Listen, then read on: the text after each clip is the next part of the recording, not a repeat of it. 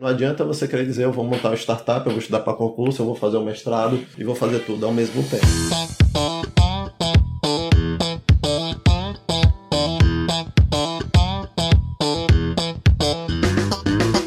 Aqui é professor Enson Portela falando e no episódio de hoje do Aprenda Engenharia nós vamos bater um super papo sobre concursos públicos na engenharia. Em uma época que se fala tanto de empreendedorismo, ainda vale a pena estudar para concurso? Qual seria um bom método de estudo? Quantas horas por dia você precisa se dedicar? Quais concursos fazer? Todas essas perguntas foram debatidas no episódio de hoje com o engenheiro civil Ivo Almino. Então, como eu sempre digo, fica comigo até o final, que eu te prometo que vai valer a pena.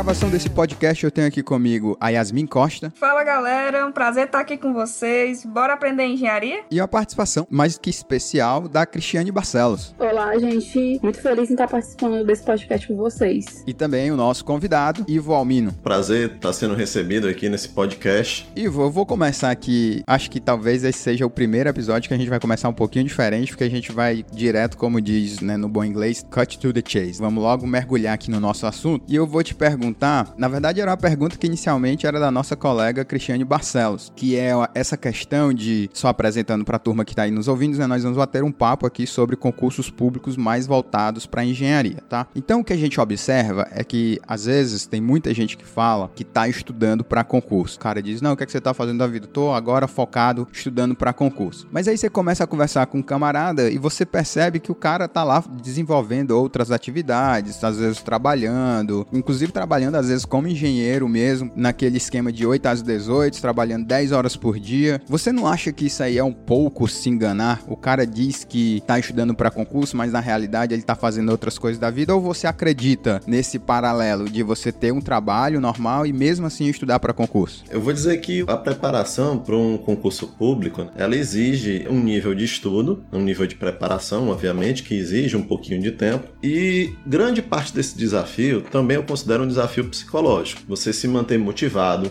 acreditando e ninguém melhor do que o próprio candidato para avaliar o quanto ele está aprendendo, o quanto ele está tendo evolução. Não há como dizer que um caso de uma pessoa pode ser generalizado para todos os outros. Assim, a modo simplificado, se o cidadão trabalha 12 horas por dia, vamos dizer assim, 8 horas, mais 4 horas, que horas ele vai estudar? A pessoa precisa dormir, né? Então, é, realmente me parece um pouco difícil mas eu não vejo também um impedimento de exercer trabalhos e estudar, até porque eu acredito que muitas vezes ter alguma ocupação paralela, isso pode dar uma tranquilidade, porque, por exemplo, o, o engenheiro que se formou e está apenas estudando, muitas vezes ele está dependendo de terceiros, em termos de renda, está sem renda nenhuma e está o tempo todo preocupado com isso. Será que essa preocupação não atrapalha o próprio estudo dele? Então são algumas questões aí que eu acho que devem ser observadas. Então, assim, eu diria, eu vou dizer até assim, se fosse comigo, tá? Eu preferia estar trabalhando parcialmente e ter um tempo para estudar. Obviamente, se eu pudesse trabalhar seis horas, quatro horas, isso aí seria talvez uma dosagem que, no meu ponto de vista, seria interessante. Mas eu acho que essa é uma avaliação de cada um.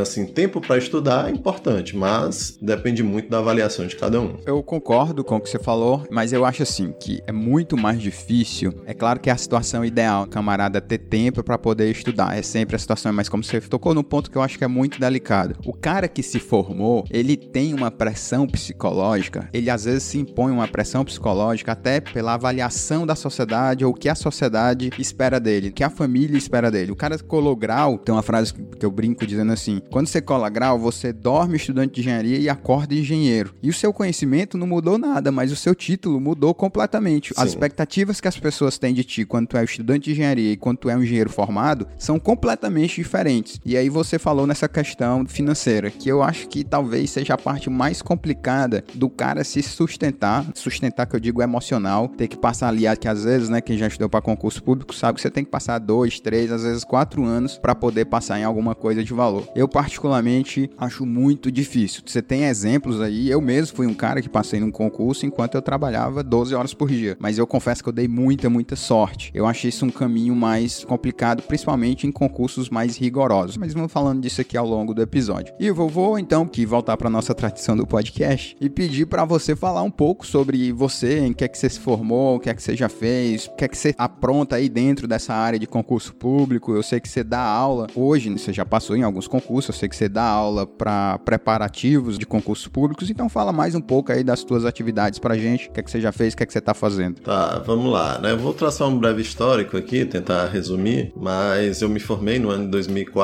já tenho aí um certo tempo de profissão, 15 anos, até um pouco mais. Então, fui bolsista durante um tempo na Universidade Federal do Ceará e isso acabou me levando, a maior parte do tempo eu fui acadêmico, mais do que trabalhar no mercado, embora tenha estagiado um curto período de tempo. Então, isso me levou ao mestrado. Mas quando eu concluí o mestrado na área de construção civil, eu cheguei a trabalhar na iniciativa privada, trabalhei um pouco mais de um ano, quando me apareceu uma oportunidade de fazer um concurso, à época, para carreira acadêmica do Instituto Federal. Naquele momento, eu ainda me considerava um tanto novo, não sabia exatamente ainda quais os caminhos exatamente percorrer dentro da engenharia. Não sabia se nem se assim, se a minha intenção era ser primordialmente professor ou não, ou profissional do mercado. Mas enfim, acabei optando pela carreira pública nesse momento, naquele momento, e iniciei uma vida na carreira acadêmica. Passei três anos, quando, por motivos tanto de época familiares, e tinha alguns outros planos também para mim, eu acabei indo trabalhar no TRT de Natal. A época também conciliei com um cargo de professor na Universidade Federal do Rio Grande do Norte, a época como professor substituto, e assim que eu assumi o cargo no tribunal, me apareceu processo seletivo para 20 horas na universidade, então, pela legislação, isso era permitido conciliar, e então eu consegui fazer essa conciliação. E após eu cheguei em Natal, a mesma vaga que tinha lá abriu o concurso para Fortaleza, eu acabei fazendo, passando e vim para cá, fiquei aqui até hoje. E concilio hoje essas minhas atividades de analista judiciário na área de engenharia civil no Tribunal Regional Eleitoral com as aulas que hoje eu leciono na Universidade de Fortaleza. Depois também tá. entrei. Tu pode explicar para a gente o que que faz um analista judiciário no tribunal? Tá, vamos lá. Área de engenharia, certo, nos tribunais não é área finalística. Um tribunal é um órgão Poder Judiciário e vai atuar na área jurídica, decisões, no caso da Justiça Eleitoral, vai atuar na área de eleições, vamos dizer assim. Então, o corpo de engenharia é uma área meio. A área meio vai fazer o quê? Vai dar suporte a toda a necessidade de infraestrutura do órgão público. Nenhum órgão público pode fazer compras, aquisições sem licitação. E para ter licitação, você precisa de um projeto básico, que é um projeto completo, por exemplo. Então, você precisa ter projetos, precisa ter orçamento, reforma precisa passar por licitação, então também precisa projeto orçamento. Quando se contrata a licitação, necessita-se de fiscalização para verificar se tudo que está sendo executado condiz com aquilo que está no projeto e algumas outras eventuais demandas também que se aproximem da engenharia. Então, os setores de engenharia nos tribunais, eles são setores pequenos, assim como existem vários órgãos públicos fora da engenharia e a equipe exerce esse tipo de atividade. Tá, entendi. Mas no caso aí, por exemplo, você, como você mesmo falou, né, o cargo, você é um analista, você não organiza a licitação, organiza. Vamos lá. Então, assim, a gente pode preparar um termo de referência, que é a especificação daquilo que vai ser exigido na licitação, tendo o seguinte, o dirigente de um tribunal, ele é um, normalmente um profissional formado na área do direito, né? O presidente, por exemplo, do Tribunal Eleitoral, o desembargador do, da Justiça Estadual, o diretor-geral é um analista na área administrativa, jurídica,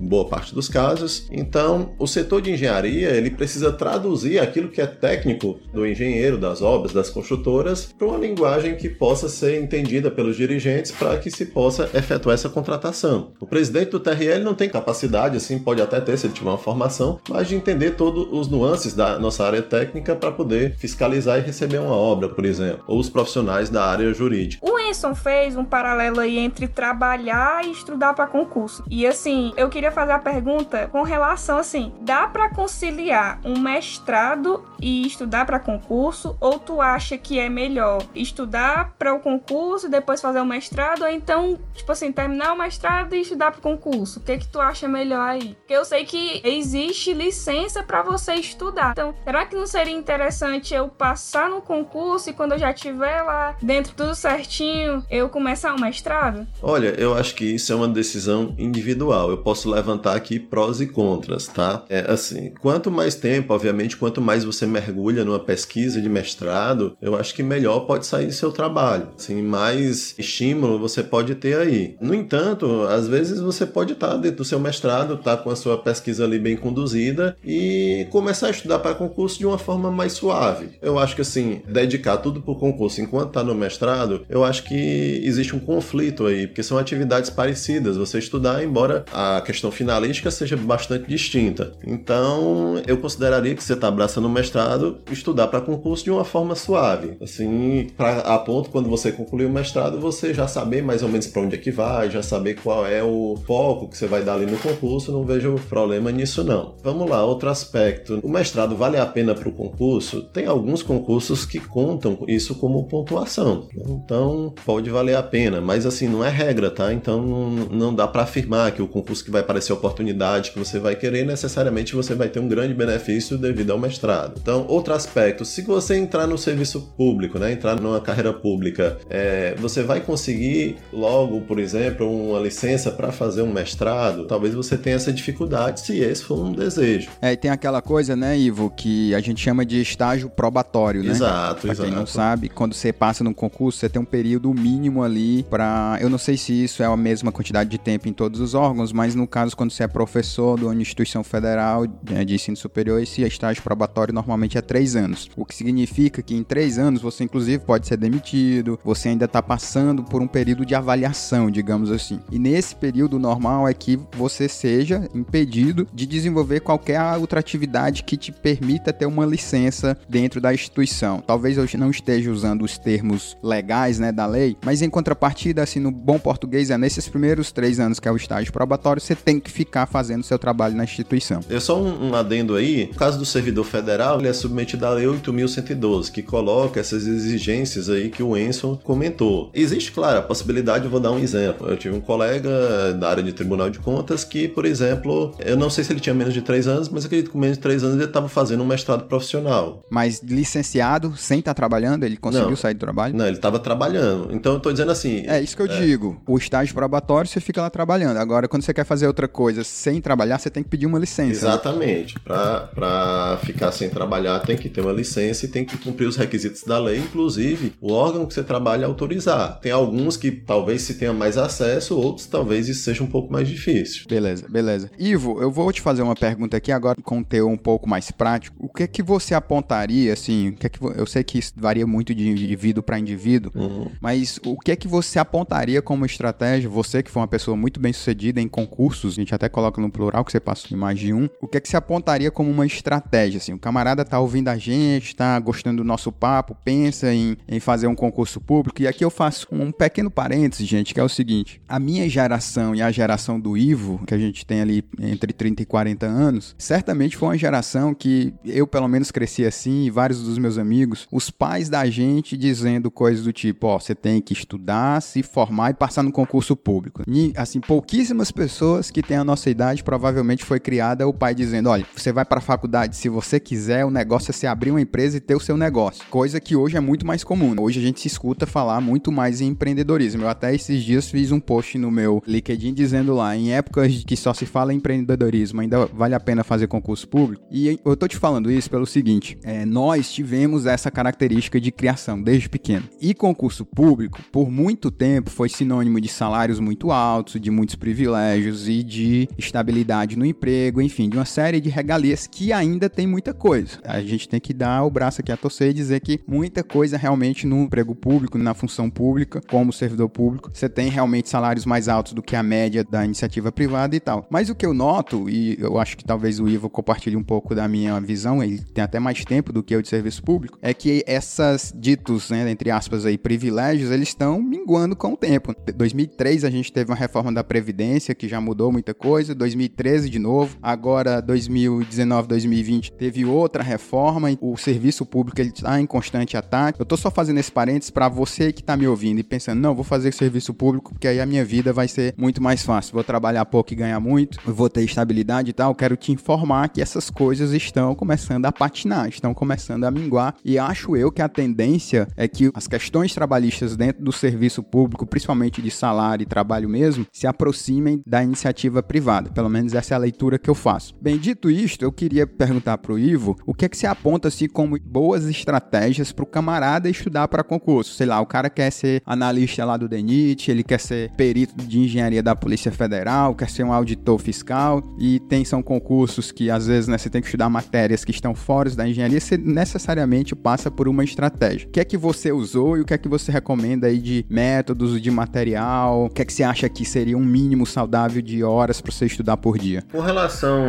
à parte pública e privada, vamos dizer assim, esse sonho de carreira, eu acho que existem vantagens e desvantagens que talvez coubesse depois até fazer algum comentário. Mas assim, comentando especificamente de como estudar, quais estratégias, eu acho que quanto mais você conhece, melhor você vai poder se posicionar. Quanto mais maturidade você desenvolver, melhor também você vai conseguir ter um bom caminho. Então vamos lá. Tem aluno que prefere aula presencial, aula em vídeo, aprende mais visualizando. Já tem gente que prefere o hábito da leitura. Eu confesso que eu sempre preferi, nas vezes que eu estudava alguma coisa, o hábito da leitura. Hoje talvez, assim como a gente tem um tempo muito ocupado, às vezes é mais fácil ver um vídeo de alguma coisa diferente do que pegar propriamente um material escrito, dependendo do assunto. Mas assim, eu digo o seguinte, que primeira coisa é conhecer as carreiras, conhecer como é que funciona a área pública. Se você souber que, por exemplo, você tem DENIT, é um órgão que trabalha completamente diferente de um tribunal, um tribunal de contas, um ministério do planejamento, um órgão de fiscalização estadual. Então, existem muitas carreiras, tá? A depender dessas carreiras, mesmo dentro da engenharia, você tem editais diferentes, você tem provas que não vão cobrar conteúdo alheio à área de engenharia civil, você tem outras que vão cobrar grande parte de disciplinas alheias, especialmente da área do direito. Então, é, na dúvida, se está muito perdido, entrar num cursinho pode ser uma boa, uma boa, porque você vai acabar conhecendo pessoas que estão naquele objetivo, vai poder captar várias linhas, estratégias, entender um pouco mais sobre os concursos. Então, eu acho que assim, de início, conhecer um, de uma forma geral seria uma boa hipótese. Quantidade de tempo, horas para estudar, tá? Eu acho que isso não existe fórmula. Eu acho assim que você precisa avaliar a sua evolução de desempenho. Então, ler, estudar, fazer questões, exercitar, isso aí tudo é muito importante. Conhecer a banca que você vai fazer a prova. Tem bancas, por exemplo, que cobram questões talvez muito parecidas com o que você fez em alguma prova de um professor na disciplina da faculdade, que você vai fazer uma continha, uma questão de cálculo. Já tem outras bancas que vão cobrar questões que praticamente não vão envolver cálculo, mas por outro lado podem ter uma abrangência de conteúdo muito maior, como as questões de certo ou errado do Sebrasp. Então, você tem que conhecer qual é a banca, qual é o cargo, quais são as disciplinas. Se você escolheu que, olha, eu entendo que eu poderia fazer, eu vou me preparar, por exemplo, para a área de tribunais de contas. Essa área você vai ter que estudar uma grande quantidade de disciplinas além da engenharia civil. Tipo o quê? Direito administrativo, direito constitucional, pode ter que estudar alguma coisa de auditoria governamental, parte de contabilidade, além de português, às vezes inglês, tá? Então, dependendo, pode entrar alguma coisa de direito civil. Aí, assim, para quem recém se forma, isso pode parecer assustador. É, realmente parece. Mas vamos lá, tá? Assim, eu gosto de dizer que o direito para o engenheiro é mais fácil o engenheiro ler e aprender um pouco de direito do que o contrário, do que um advogado tentar entender a área de engenharia para estudar para um concurso de engenharia. Por outro lado, né, o direito tem muita coisa para se ler, as leituras às vezes são um pouco extensas. Mas especialmente quem vai para a área pública, é importante entender assim, ó, o direito administrativo serve para alguma coisa assim, todo o funcionamento das organizações públicas tem vários aspectos do direito administrativo. Então, mesmo que você não diga assim, ah, não sou um profissional do direito, mas isso certamente vai lhe dar um conhecimento para que você possa exercer as suas atividades depois. Inclusive a sua própria cidadania, né? Meu pai era oficial de justiça, ele dizia isso. O brasileiro, ele não é um bom cidadão porque ele não conhece seus direitos e seus deveres. Sim, sim. Então, assim, eu acho que isso pode acabar ajudando. Uma coisa também que pode se passar na cabeça de muita gente é de, ah, eu tô estudando aqui, a pessoa, meu pai, minha mãe acha que eu não tô fazendo nada, as pessoas me cobram porque, ah, tu tá só estudando, é só estudando, como se fosse uma coisa simples, né? Então, isso acaba sendo um pouco complicado para muitos. Mas eu gosto sempre de passar a seguinte mensagem também. Eu acho que sempre que você está estudando, por mais que você não tenha uma aprovação no primeiro concurso, alguma coisa do tipo, você está trilhando um caminho. Se você está estudando, você está aprendendo. E esse aprendizado, se você está estudando engenharia, isso pode se voltar de uma forma positiva para você, mesmo que você venha atuar no mercado. E muitas vezes aquele primeiro, aquele primeiro tombo que você não foi como você gostaria de ter ido, ele pode servir de grande aprendizado para você aperfeiçoar e atingir um melhor desempenho na segunda tentativa. Eu creio nesse caminho evolutivo. Então, eu acho que quem tem sucesso acima de tudo não é necessariamente o aluno que foi o melhor aluno da turma da faculdade. É aquele que vai ter a força de vontade e o aspecto psicológico para trilhar o caminho até atingir a meta. Pensar assim. Legal. Frase do Rock Balboa, né? Não importa quantas vezes você cai, importa quantas vezes você consegue levantar. É, eu acho que aí tem tudo a ver. Eu concordo muito com isso, porque às vezes você acaba fazendo concurso e as disciplinas são diferentes das que você vê na faculdade, justamente direito, português. Eu queria relatar aqui só uma experiência, tá? Em estudar direito. Primeiras leituras que eu fiz. Olha que eu tenho três irmãs mais velhas que eu, formado em direito, mas nunca foi a minha intenção. Eu só fui me deparar com isso quando eu resolvi fazer prova de engenharia que eu vi que tinha matéria do direito. De início, né, eu olhei o edital e eu disse, olha, eu vou pegar a lei, é só ler a lei aqui. E eu, quando eu li a lei, aquilo ali não fazia sentido para mim. Eu sempre achei que eu não era bom de memória, sempre gostei mais do raciocínio lógico dentro da engenharia do que de memorizar alguma coisa, então eu achei, embora às vezes pudesse ser uma lei de poucas páginas, mas aquilo ali não fazia sentido para que eu aprendesse alguma coisa e conseguisse responder. Então, como é que eu poderia estudar esse direito? E eu acabei descobrindo livros, materiais escritos que, de uma forma mais estendida, isso para mim fazia mais sentido. Então eu acho assim que o que você está estudando tem que fazer um pouquinho de sentido para fazer aprendizagem. Essa é a minha experiência. Aquilo que você tenta ali só decorar, claro que alguma estratégia, numa revisão, você vai tentar fazer isso aí. Mas se você tem um conteúdo extenso de direito, tentar simplesmente decorar a lei, eu acho que não é um caminho interessante, tá? E eu acho que, assim, um aluno da engenharia, estudante da engenharia, tem plena capacidade capacidade de entender e se dar bem com isso também. Eu tenho algumas questões assim de eu cheguei a estudar para concurso, né, até passar em, em 2010, 2011. É, eu tenho algumas filosofias que se aplicaram para mim. Talvez ajude alguns dos nossos ouvintes. Algumas estratégias, na verdade. Então, por exemplo, eu não conseguia não é nem que eu conseguia, mas assim, se eu tivesse, por exemplo, 4, 6 horas para estudar, eu não conseguia estudar um único assunto. Então eu quebrava isso. Eu deixava sempre no máximo duas horas por assunto. Então você tem que estudar, sei lá, eu tinha que estudar infraestrutura e aí infraestrutura de transporte. Então eu passava duas horas estudando infraestrutura e depois mais duas horas estudando outro assunto, porque cansa, estudar cansa, né? Quem estuda aí já sabe que estudar cansa. Você estudar o mesmo assunto muitas horas continuadamente, eu acho que o desempenho cai bastante. Outra coisa que eu fazia também, aí quando eu ia estudar em tempos mais curtos, eu usava uma técnica chamada técnica Pomodoro, principalmente quando eu estava numa situação que não favorecia o meu foco. Para quem não sabe, essa técnica Pomodoro,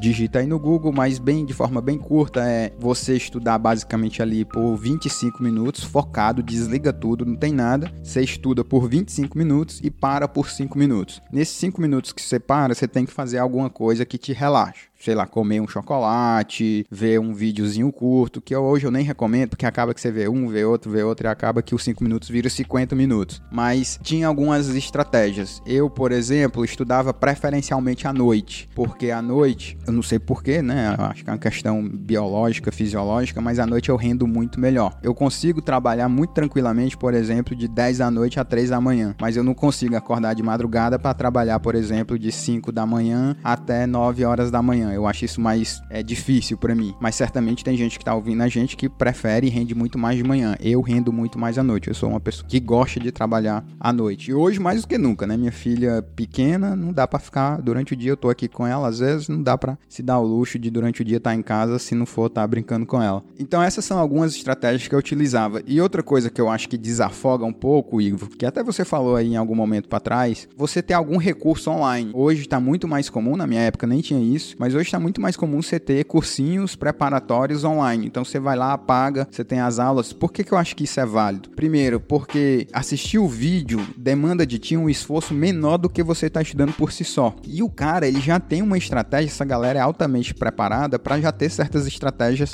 para te dar assim o, como a gente diz, tudo mastigado. E eu acho que o lance do vídeo é você parar de estudar sem parar de estudar. O que, é que eu quero dizer com isso? Quando você tá ali sentado na mesa estudando pra caralho, 3, 4, 5 horas, você cansa. E uma forma de você, entre aspas, desperdiçar seu tempo é ir para um vídeo, de uma aula, uma coisa que te coloca numa posição ainda não é totalmente relaxada, mas que pelo menos diminui um pouco daquela coisa de você estar tá ali tendo que pensar, tendo que estudar pra caramba e tal. Porque no vídeo você tá ali fazendo anotações, você tá, digamos assim, numa forma mais passiva. Então eu, era outra coisa que eu usava, que eu usaria hoje, digamos assim. Era intercalar minhas horas de estudo com horas de assistir aula para dar uma amenizada aí no desgaste físico e psicológico que você tem quando você tá estudando concurso. Bem, eu só queria falar assim essa questão das estratégias. Vai fazer a prova de novo e vai passar. Acredita. Eu não vou mais submeter a minha pessoa a esta humilhação que o Estado faz com o cidadão de fazer uma prova com questões que a pessoa não tem como saber as respostas. Ivo, o que você apontaria como os melhores concursos atualmente para os engenheiros que querem ser servidores públicos? Eu diria, tá, que não existe assim necessariamente o melhor concurso. Claro que a gente conhece, entende que existem alguns que podem estar em situação melhores que outros. Mas assim, existem várias vantagens e desvantagens. Obviamente, uma coisa que sempre pesa na escolha de muita gente é observar a estrutura remuneratória. A estrutura remuneratória com os canais de transparência, hoje você pode buscar e tentar entender um pouco mais disso. Quem é servidor, se for do Executivo Federal, existe um portal da transparência que tem lá uma tabelinha, um PDF com todo o plano de carreira de todas as carreiras do Executivo Federal. Não no mesmo formato, mas toda carreira tem uma lei que rege e tem seus planos de carreira. Alguns demoram mais para progredir, outros demoram menos. Se o aspecto for observar a estrutura remuneratória, é observar esses caminhos. Por outro lado, você também tem a questão das atividades. Por exemplo, se você deseja ser um pesquisador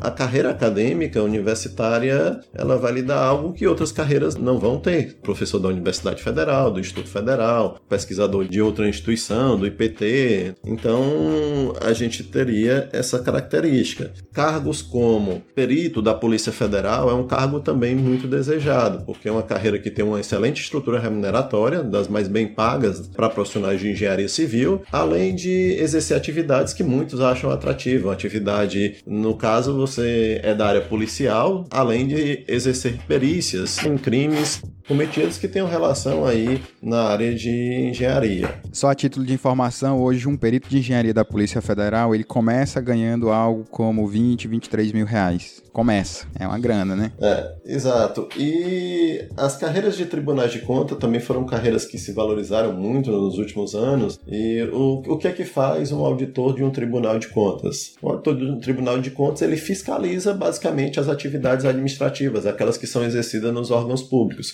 Se ele for um auditor de obras públicas, por exemplo, ele vai auditar obras licitadas por órgãos públicos, avaliar se estão dentro da legalidade, se foram feitas, os orçamentos foram elaborados de acordo com os parâmetros vigentes na legislação, se está dentro de uma economicidade. Então são esses aspectos. Vai pegar o orçamento, vai conferir se os preços estão dentro da realidade de mercado, se não há um sobrepreço, um superfaturamento, esse tipo de coisa. Para essas carreiras, o rol de quantidade de disciplinas alheia à área da engenharia é bem extenso. Então, tem que se observar sempre também esses detalhes. Quem trabalha já em órgão como o DENIT vai trabalhar exatamente num órgão finalístico de engenharia que vai atuar aí na área de transportes né, terrestres. Hoje em dia também já adota as outras outros modais também de transporte. Também a título de informação, o auditor da Receita Federal ele começa ganhando algo como 20 e poucos mil e ele tem algumas acelerações ali, algumas acelerações não, alguns pulos de carreira que ele chega facilmente a 30, 30 e poucos mil reais por mês. São salários altos, digamos assim. É, o auditor da Receita aí, eu, assim, eu não comentei porque ele já foge um pouco da engenharia. Da engenharia. Então já seria, você já teria que estudar a sua preparação para a prova, não teria Vai nenhuma disciplina, contabilidade. É, não teria nenhuma disciplina de engenharia civil, basicamente. Então, assim, eu procurei falar daquelas carreiras que tenham a ver com a nossa profissão. Isso. Tem ainda o concurso do DENIT hoje, que o analista do DENIT tem ali um salário perto de 15, 16 mil reais. Vocês estão vendo, gente, que eu não dou um valor exato, porque primeiro, você tem questões de progressão de carreira, você tem outras coisas que entram no seu salário, os chamados auxílios, você tem auxílio alimentação, às vezes tem adicional de é, seguro-saúde, enfim, tem, eu, por exemplo, sou pai, eu, o governo me dá, me paga até acho que três anos da minha filha, um auxílio creche, tem essas coisas que vão agregando ao seu salário e aí você pode ter muito mais do que salário inicial que é mencionado. Mas é em torno disso. O, o analista do DENIT ele começa ganhando algo como 15 mil reais. Só para curiosidade também, um professor universitário que acabou de entrar, começando a carreira, um professor doutor, ele hoje está ganhando em torno de 10 mil reais, que é bem mais baixo aí do que esses outros cargos que eu acabei de falar. Mas isso mais a título título de informação, lógico que você não vai escolher uma carreira na sua vida somente porque paga mal ou paga bem. Todo mundo quer, obviamente, que pague bem, mas esse certamente não deve ser o único critério de escolha de uma posição, como o Igor mesmo muito bem falou, né? Tem outras questões que você tem que avaliar, tem seu horário de trabalho, a flexibilidade do seu trabalho. Por exemplo, eu sou professor universitário, sou extremamente realizado, porque eu tenho muita liberdade, eu não tenho que estar no escritório de 8 às 18, eu dou minha aula, eu interajo com muita gente, com muitos alunos, a instituição me dá a liberdade de criar, né? Por exemplo, esse podcast, no fundo, ele é uma permissão que a instituição me dá, porque eu sei que eu tenho lá o meu trabalho lá e eu posso exercer é, a criação de conhecimento de outras formas. Então, é, é como o Ivo falou, são além do salário em si, você tem que ver as suas questões de trabalho propriamente ditas. Eu te perguntaria, Igor, você acha que hoje ainda, né, com, mesmo com tudo isso que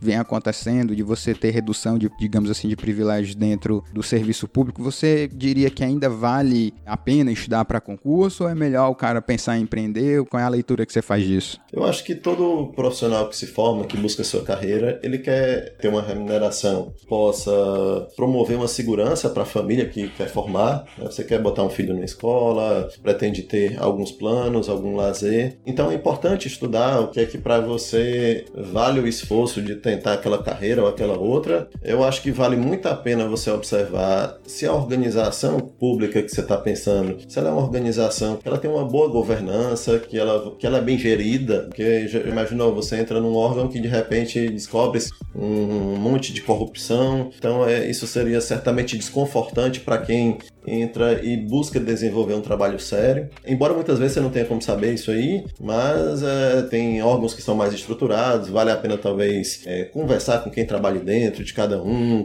buscar relatórios de auditoria do Tribunal de Contas da União que já tenha sido feito, assim, enfim, conhecer um pouco disso e conhecer as atividades que vai exercer, porque certamente muitos professores são apaixonados por suas carreiras, não se veriam em outros locais, ao mesmo tempo também tem perfis de profissionais que talvez assim não se veem dentro de uma carreira acadêmica, por exemplo. Tá? E aí vamos lá, vale a pena, né, se a gente comparar aí com iniciativa privada, perdas de benefício. Perdas de benefício não ocorrem hoje, década de 90 também teve bastante. Essa é uma pergunta que ninguém tem como responder perfeitamente como é que vai se dar a carreira ao longo do tempo. É bastante complicado fazer uma afirmação, porque a gente não sabe se ao longo do tempo, ao longo de 10, 20 anos. É, o cara tá ouvindo esse podcast daqui a 10 anos, talvez o cenário mudou completamente. O cenário mudou completamente, então eu acho que não dá para se pautar por isso. A gente tem que entender que a área pública, o servidor público, ele tem uma carreira certamente mais estável. Eu acho que isso aí é, de certa forma, pacífico hoje, né, na mentalidade de hoje. Até para que, se houver uma mudança política, o servidor não esteja sempre sujeito. E até o funcionamento das instituições. Sim. A instituição ela não pode ficar. O Estado não é o governo, né? Exato. O governo é a pessoa que foi lá eleita e tá lá temporariamente, mas o Estado, ele fica. Então, como você falou, ele tem que funcionar independentemente de quem tá lá. Então tem que funcionar independente de quem seja o presidente, quem seja o governador, de quem seja o prefeito. A área pública gosta dessa estabilidade. Por outro lado, a área privada você tem a oportunidade de ganhar muito mais, como também tem de ganhar bem menos e, e ter essa variação. Eu particularmente acho muito interessante, hoje eu sou servidor público, gosto de estar na área pública é para entender que o servidor público ele está trabalhando para o Estado, está trabalhando, digamos assim, a benefício da população, seja uh, ele esteja atuando diretamente nisso ou indiretamente através de uma área meio, que é o meu caso, por exemplo. Então, o objetivo sempre é resguardar a área pública, entender a área pública como algo, uma supremacia do interesse público sobre o privado. E você tem também restrições, você só pode exercer aquilo que a lei lhe permite. Hoje eu não posso ser sócio gerente de uma empresa, por exemplo, é uma vedação que a lei nos coloca. Só fazer um parênteses rapidinho, o Ivo falou algo importantíssimo, que é o seguinte: quando você é servidor público, você não pode ser sócio-diretor de uma empresa, mas você pode ser sócio de empresa, um sócio cotista, como, por exemplo, você pode comprar ações na bolsa e se tornar sócio da empresa,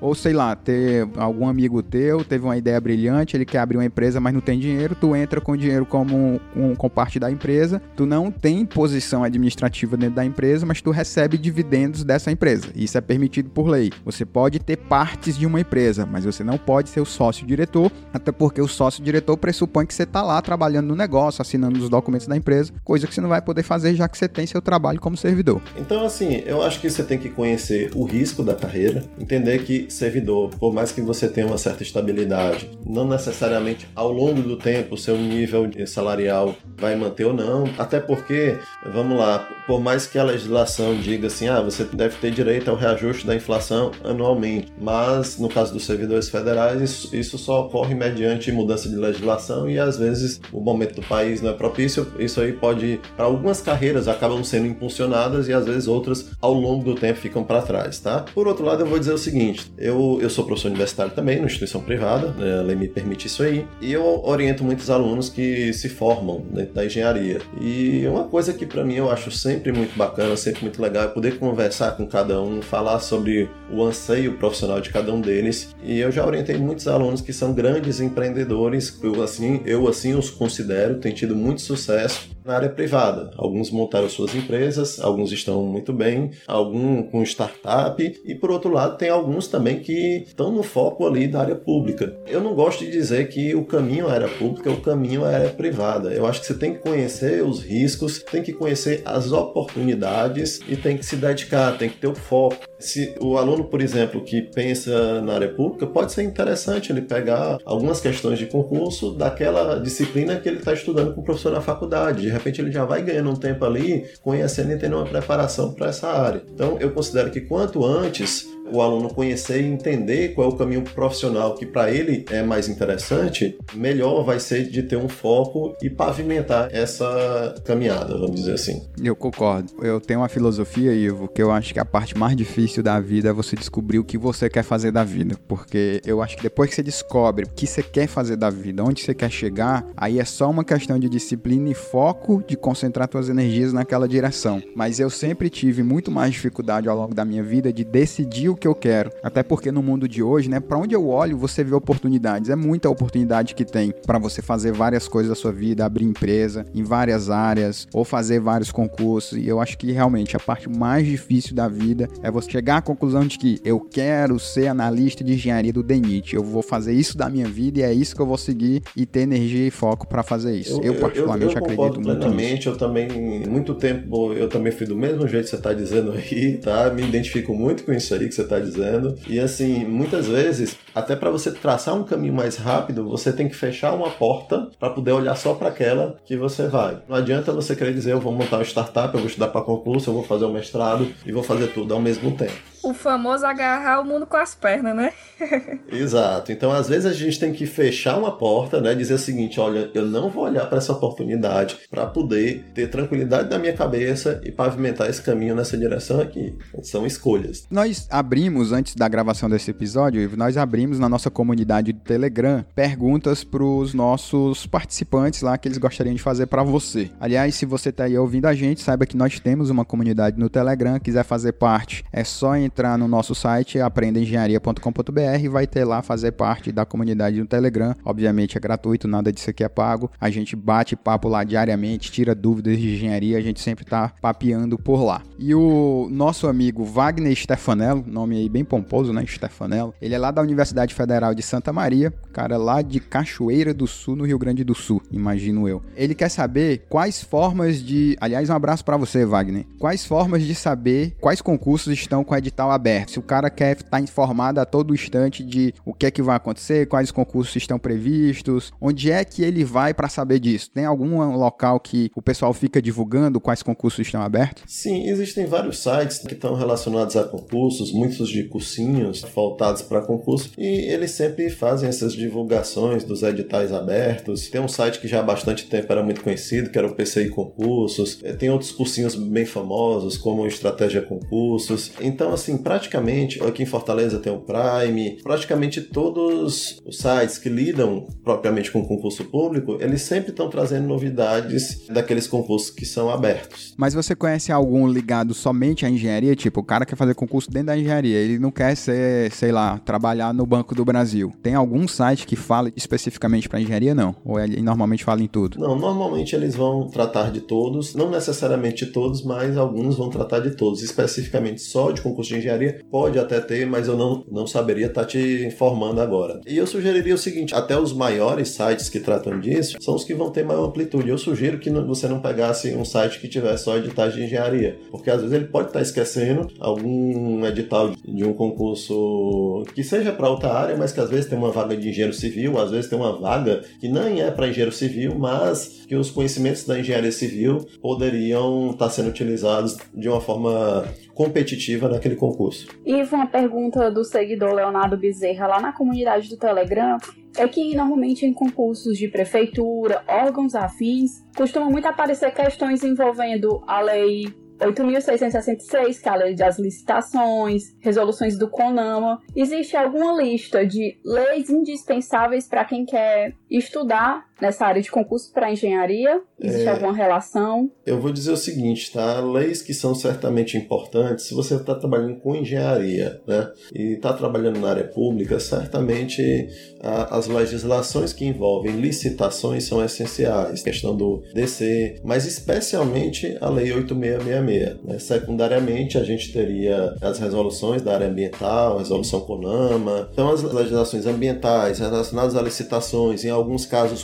concessões, eh, seriam legislações importantes. O que, é que eu sugeriria do aluno que está pensando em se preparar? Nesse caso, se ele quer saber quais legislações especificamente ele vai precisar ler, eu sugiro o seguinte: ele olhe um grupo de disciplinas, grupo de editais, vamos dizer assim, e ele monte o edital próprio o mais abrangente possível. Exemplo, ele olhou três carreiras, vamos dizer, e uma delas não tem legislação ambiental, mas nas outras duas tem. Então, no programa de estudo dele, ele vai botar a legislação ambiental. Então, o que ele tem que fazer é pegar aquele edital que tem uma abrangência maior e se ele estudar tudo aquilo, ele vai estar estudando para todas aquelas provas que ele pretende fazer. Ele tem que estudar um grupo de disciplinas que sirvam para várias provas e carreiras que ele pensa em tentar. Ivo, hoje eu utilizo o Tec Concurso para fazer questões de concursos. Você tem alguma indicação aí de algum site que a galera possa fazer questões, consiga fazer filtros e direcionar mais o estudo delas assim com relação a questões para um determinado concurso? Tem muitos sites de questões de concurso. Eu, é, eu sei que o Tec Concurso é um que tem bastante questão comentada,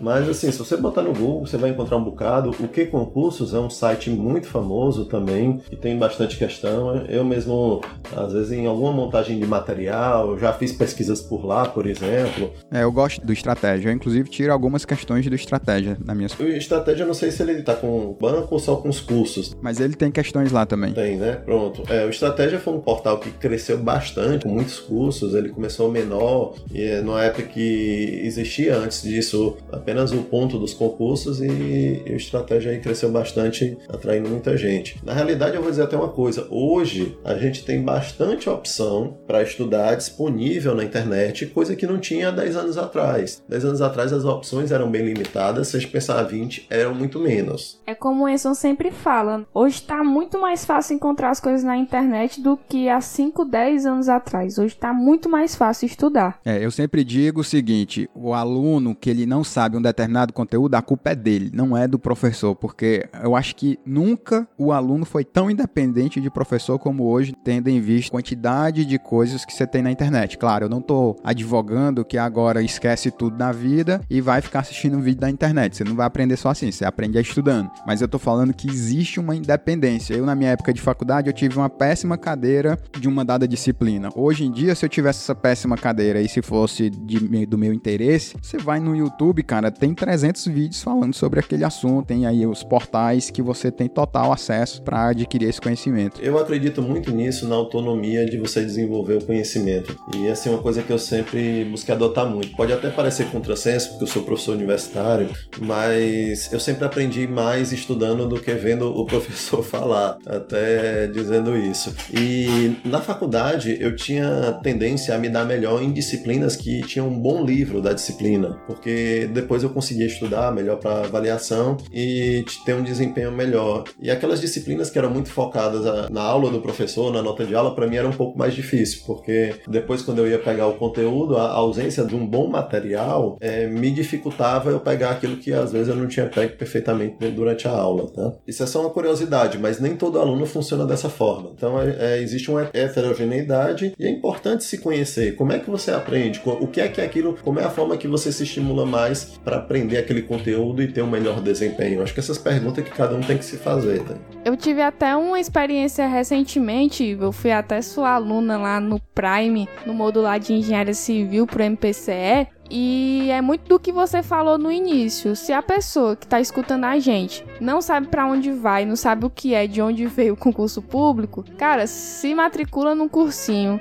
você vai chegar lá em branco e você vai aprender muita coisa. Você vai se conectar com pessoas que estão no mesmo barco que você. Então eu peguei muitas dicas com o pessoal de lá e acabou que assim, as aulas, como vocês já falaram, eram um auxílio pro meu estudo. Depois que eu entrei no Prime, eu percebi que eu rendia muito mais estudando em casa, mas que as aulas me davam um norte. Eu tenho o caso de um, acho que meu, um grande amigo meu, não vou dizer um melhor amigo meu, porque aí meus outros amigos vão ficar enciumados. Mas eu tenho um grande amigo, Ezaquiel Pontes. Ele é formado, nem é formado em engenharia, ele é formado em administração, que vocês falaram desse negócio de estudar por si. E o Ezaquiel, ele passou a estudar para concurso como se fosse o trabalho dele. Isso é uma lição de vida que, inclusive, eu acho que o nosso ouvinte pode adotar. Então, assim, em vez de trabalhar, ele trabalhou uma época, juntou uma grana, pediu demissão e agora vou estudar para concurso. E aí ele tinha uma rotina de como se ele fosse pro trabalho mesmo. Às vezes ele até se vestia. Tipo, deu sete e meia da manhã, acorda, tamo no café, vou trabalhar, que na, né, no caso aí era estudar. E ficava estudando sozinho em casa, tinha lá os cursos online e tal. Estudava até meu dia, parava, almoçava, uma e meia, duas horas, voltava e ia até a noite, assim, religiosamente. E aí você me pergunta, deu frutos? O Isaquiel passou em sete concursos. Sete. E sete bons concursos. Acabou escolhendo, por uma questão que ele foi fuzileiro naval uma época, acabou escolhendo ir para PRF. Hoje ele é PRF, né, da Polícia Rodoviária Federal, que é um excelente trabalho, fazem um excelente trabalho no Brasil, pagam muito bem também. Passou um tempo em Roraima, agora já tá no Piauí, já tá vindo aqui pro Ceará, porque era uma coisa que eu ia falar, pegando aqui o gancho da história do meu amigo Isaquiel, que eu recomendo, se possível, você dar preferência a concursos federais, principalmente realmente se você tem aquela coisa de, de querer ficar na cidade que você está, porque o concurso federal ele é mais fácil de você migrar de cidade. Se tu passa, por exemplo, um concurso para a prefeitura do Rio de Janeiro, nunca que tu vai conseguir uma transferência para a prefeitura de Fortaleza. Isso não existe, são órgãos independentes. Então é algo que eu também ponderaria aí você que está pensando em estudar para concurso, ponderaria fazer isso. Se você é uma pessoa que quer ficar na sua cidade, que eventualmente quer ter a possibilidade de voltar, faça uma opção de tentar um concurso concurso para órgãos públicos federais que te permitem essa migração, né? No caso, por exemplo, o DENIT é uma situação dessa, o meu amigo Ezaquiel foi para a PRF também é uma situação dessa. Antes de ir para a PRF, ele tinha passado no concurso do INCRA, que também é uma instituição federal. Então, tudo isso permite essa tua locomoção, digamos assim, e aí eventualmente tu assume lá na cidade que te chamaram e com o passar do tempo você vai tentando migrar, né? Que aí já não é mais um concurso, é só se candidatar a uma vaga que às vezes abre, alguém se aposenta aqui em Fortaleza, se tu quisesse voltar para cá, por exemplo, e aí fica tudo mais fácil de você ter essa transferência, digamos assim. Então é só um, um adendo aí que eu faria à fala do nosso colega aí.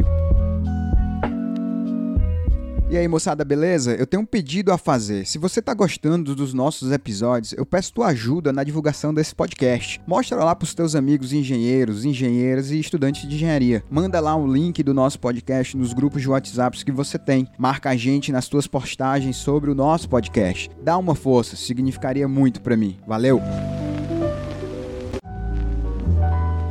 Ivo, é uma pergunta que eu ia fazer anteriormente a respeito do. Você falou que no DNI as disciplinas que mais caem são relacionadas à infraestrutura, pavimentação. Mas para quem quer atuar no tribunal, quais são as disciplinas que merecem um enfoque maior durante a graduação? Qual tribunal você diz? Tribunal é na área judiciária ou tribunal de contas? Isso, judiciário especificamente. Na área judiciária, tá? É, normalmente ele, ele vai atuar mais com a edificação. Então a tendência é que o conteúdo seja muito relacionado à parte de fiscalização de obras, lei de licitações também, a questão da parte de construção de edifícios, parte de fundações, então a parte de orçamento. Então esses conteúdos normalmente são mais valorizados. Agora, a depender da banca, disciplinas também que são muito comuns são disciplinas como mecânica dos solos, às vezes caem muitas questões, resistência dos materiais, mas isso depende um pouco da banca que vai elaborar a prova. Legal. A gente está falando aí de concurso e falando de de licitação e o cara que entende um pouquinho de mais de licitação sabe que entre as modalidades de licitação tem a modalidade de concurso. Tem lá concorrência, tomada de preço, carta convite, leilão, pregão e concurso. Esse concurso da licitação, gente, não tem absolutamente nada a ver com o concurso que a gente está falando aqui. O concurso que a gente está falando aqui é para provimento de cargo, né? Lei, no caso federal, Lei 812. E o concurso lá da licitação é Lei 8.666, que lá não tem nada a ver com provimento de cargo, tem a ver com alguma campanha que o governo quer fazer. Por exemplo, aí você vai lembrar da Copa do Mundo que fizeram a seleção do mascote da Copa. Para fazer a seleção do mascote, o governo faz um concurso, que é uma licitação. Ele abre uma competição para as empresas lá colocar seus logos lá, suas propostas artísticas e alguém vai ganhar. Aquilo ali é uma competição, um concurso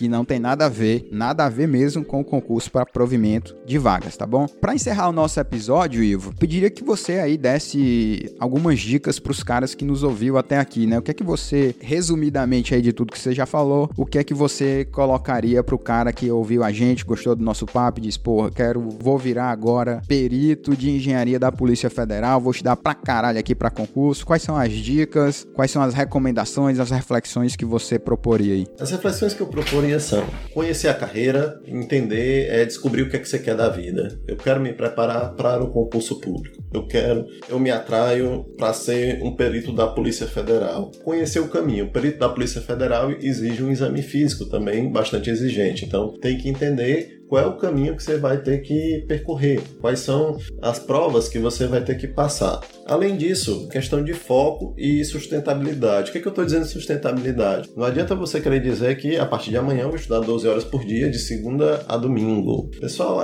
eu acho assim, ó, a estratégia tem que ser sustentável. Por quê? Porque eu acredito que nenhum ser humano sobrevive né, mais que um mês fazendo isso de segunda a domingo, 12 horas por dia. Claro que eu estou exagerando aqui um pouquinho. Eventualmente tem uma dosagenzinha de uma atividade atividade física, uma boa alimentação, um pouco de lazer, sem também entrar em excesso para não relaxar. Então, assim, a questão é foco. Eu quero isso, eu vou trilhar o caminho para isso. Às vezes tem muita gente que diz assim: ah, eu, eu quero muito seguir aquela carreira. Quer muito, mas não exerce o caminho. Quer muito, mas não estuda o conteúdo que tem que estudar. Tá pensando mais no desejo do que no, no foco de entender que você tem que estar tá ali pedalando no dia a dia, esquecer às vezes até um pouco lá na frente que você vai seguir esse caminho e vai chegar lá. É isso aí. Ivo, eu percebi aqui que você é professor de faculdade particular particular e o Enson é professor de faculdade pública. Eu queria dirigir essa pergunta a vocês dois. Vocês gostam de ser professores? O que é que vocês mais gostam da profissão? E assim, se eu quiser ou se os nossos ouvintes quiserem trilhar esse caminho aí de lecionar, o que é que nós devemos fazer e onde nós devemos focar a nossa energia? Eu vou dizer que toda instituição de ensino superior,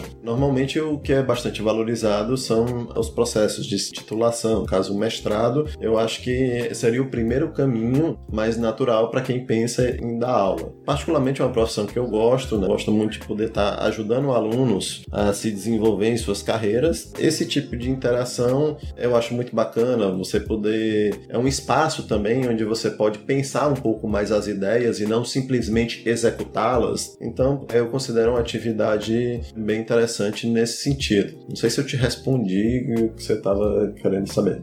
Sim, sim. Eu também, assim como o Ivo, sou muito realizado dando aula. A parte que eu mais gosto do meu trabalho é estar com meus alunos. Gosto tanto que inventei esse podcast para ter eles aqui perto de mim. Vira e mexe, estou convidando um deles aqui para participar comigo. Assim, Yasmin, na instituição pública, o ideal, como o Ivo já falou, é você realmente ter no mínimo um doutorado, tá? Isso varia muito, depende muito de processo de seleção. Eu mesmo passei, passei no concurso só com a graduação, mas eu diria para você que talvez isso hoje seja o incomum eu confesso que eu dei um pouco de sorte. Porque, via de regra, a seleção na instituição pública para você ser professor, ela tem três fases. A primeira fase é uma prova escrita de conhecimento, questões abertas mesmo, do tipo, o cara vai te dizer, fale tudo que você sabe de ferrovias. E aí você tem que fazer um textão lá pro cara e ele vai te avaliar e tem lá 5, 6, 7 perguntas. Depois você tem, se você for aprovado nessa primeira fase, a segunda fase é sorteado um tema e você dá aula naquele tema e a tua aula é avaliada pela banca. E na terceira etapa tem a prova de títulos que, obviamente, no meu concurso eu tirei zero. Tinha cara lá com mestrado e doutorado que tiraram a nota máxima. Tem várias coisas além do título acadêmico que conta ponto. Se você já foi professor em outra instituição, conta ponto. Se você já trabalhou na área como engenheiro, conta ponto. Se você trabalhou no órgão público, prestou consultoria, alguma coisa nesse sentido, tudo isso conta ponto. Questão de pesquisa também, né? Dependendo da Exatamente. Se você participou de projeto de pesquisa, ele vai ter lá o edital que ele vai dizer tudo que conta ponto. Hoje em dia, a leitura que eu faço é o seguinte: você precisa realmente ter ter um doutorado, você tem um doutorado, você se torna muito mais competitivo num concurso desse. Então, se você quer seguir carreira acadêmica, assim, forte mesmo, dar aula, fazer pesquisa e tal, você vai ter que ter um doutorado, até porque uma das coisas de professores que eu vejo, assim, de bons professores, né, professores que ganham expressão com o tempo, são os projetos de pesquisa que ele faz. Eu fiz parte do meu doutorado na USP, eu era orientado do professor Túlio Bittencourt. E assim como o professor Túlio Bittencourt, tem vários professores lá na Politécnica que os caras têm milhões, milhões de reais contratados em projetos de pesquisas por empresa. Eu fiz parte de um projeto que era fazer tratamento de dados de pesagem em movimento com a empresa Arteris. A Arteris, a Arteris ela literalmente pagava o nosso grupo para a gente ir lá em campo, fazer, instalar sensor, tirar medidas, tratar esses dados, tirar conclusões. Então você tem essas vantagens aí. Se você não tem doutorado, você se torna pouco competitivo, porque o dinheiro sempre vai para quem tem maior título, não tem jeito. Aí você pode estar tá dizendo assim: "Ah, mas aí o cara que tem o título maior não necessariamente ele é mais inteligente sabe fazer. É, não sabe, mas vale o que tá no papel, infelizmente ou felizmente. O fato é o seguinte: quer seguir carreira acadêmica, eu recomendo no mínimo um mestrado. Você tem que ter um mestrado. E isso dentro da instituição federal. Dentro da instituição privada, a leitura que eu faço é que isso também é importante, eles vão te pagar mais por isso, mas o processo seletivo, ele não é mais fácil, eu acho até que talvez ele seja mais difícil porque mais gente vai estar tá se candidatando, pode ser que ele se torne mais complicado, mas mas a instituição privada, aliás, toda instituição, ela tem que ter um número mínimo ali de doutores. Ela não precisa ter 100% do seu quadro doutor. Eu, se eu fosse dono de uma universidade, eu não contrataria todos os meus professores doutores porque eles vão sair muito mais caro para mim. A instituição privada, ela tem que ter esse viés de balancear o que é receita com custo, porque senão ela vai fechar as portas. Então ela não vai contratar só o doutor. Em outras palavras, o que eu tô tentando fazer você concluir é que às vezes você ser doutor e tentar uma vaga na instituição privada, isso pode contar contra você. Olha que loucura. Porque se ela já tiver no quadro dela muitos doutores, talvez ela dê preferência para contratar um mestre. Se ela tiver no quadro dela poucos doutores, ela pode dar preferência a contratar um doutor. Então tem esse balanço aí. Diga lá, Ivo. É, eu acho que isso, essa questão da quantidade de doutores depende muito da, da universidade privada que, em si. Mas vamos lá. Assim, uma diferença grande que eu vejo é, nesse aspecto de professor da universidade privada e da pública, a diferença remuneratória, talvez do doutor para o mestre na instituição pública, é muito maior do que nas instituições privadas. As instituições privadas também têm uma quantidade maior de perfis de professores que atuam fora da instituição, no mercado. Isso, isso, verdade, bem lembrado. E uma quantidade um pouco menor de pesquisadores. Então, essa mixagem acaba sendo um pouquinho diferente, até porque nas universidades privadas, boa parte dos professores são contratados mediante regime de hora-aula, regime horista, vamos pensar o seguinte. E normalmente nas universidades públicas os professores são dedicação exclusiva e então tem essas diferenças de característica. Eu diria que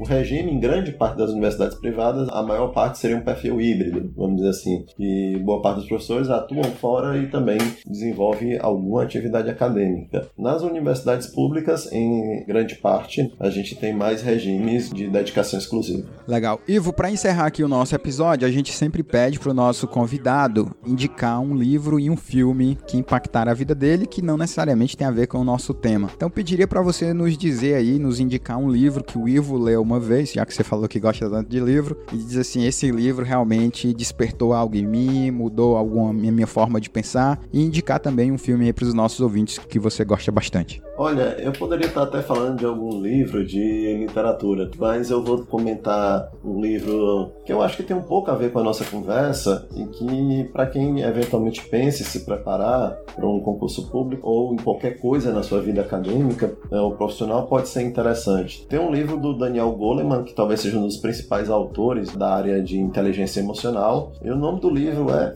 Foco: A Atenção e seu papel fundamental para o sucesso. Eu gostei muito da leitura desse livro e ele mostra, inclusive, situações e exemplifica uma situação como uma mulher que foi participar de uma corrida puxada por trenós e cachorros contra homens fortes, que tradicionalmente era essa característica, que era vencedora, e ela desenvolveu técnicas e pôde vencer essa corrida, por exemplo. Então, é, esse livro, Foco, do Daniel Goleman, eu recomendo como uma leitura positiva. Legal. E o filme? O filme, tá? O filme, eu vou citar um filme aqui também, puxando um pouquinho assim para as ideias da nossa engenharia, O Menino que Descobriu o Vem. Esse filme trata de uma comunidade pobre na África em que uma criança, num período de estiagem em que a comunidade estava indo mal, ela resolve tentar buscar meios numa biblioteca e vai tentar construir um moinho para que possa gerar energia e água para sua comunidade. É bem interessante. Então, Ivo, muito obrigado aqui pela sua participação né, nesse nosso tempo. Eu adorei a nossa gravação. Gosto sempre de bater um papo sobre concurso público. Adoro isso. Acho o serviço público um local animal para você se desenvolver. Eu adoro ser servidor público. Adoro o trabalho, a liberdade que a instituição me dá. Estou muito feliz aqui com a tua presença e com todos os insights aí. Tenho certeza que você vai ajudar muita gente. Então, muito obrigado. Queria só fazer aqui um convite para quem está nos ouvindo. Nós temos lá a nossa comunidade no Telegram, reforçando. Entra lá com a gente, entra em contato no post aqui no nosso site também vai ter o endereço das plataformas do Ivo, se você quiser se conectar com ele, comigo, com a Yasmin. Então, peço aí que vocês se conectem conosco. E muito obrigado mais uma vez, Igor. Valeu, galera. Tá, obrigado pelo convite, tá? Estamos aí à disposição.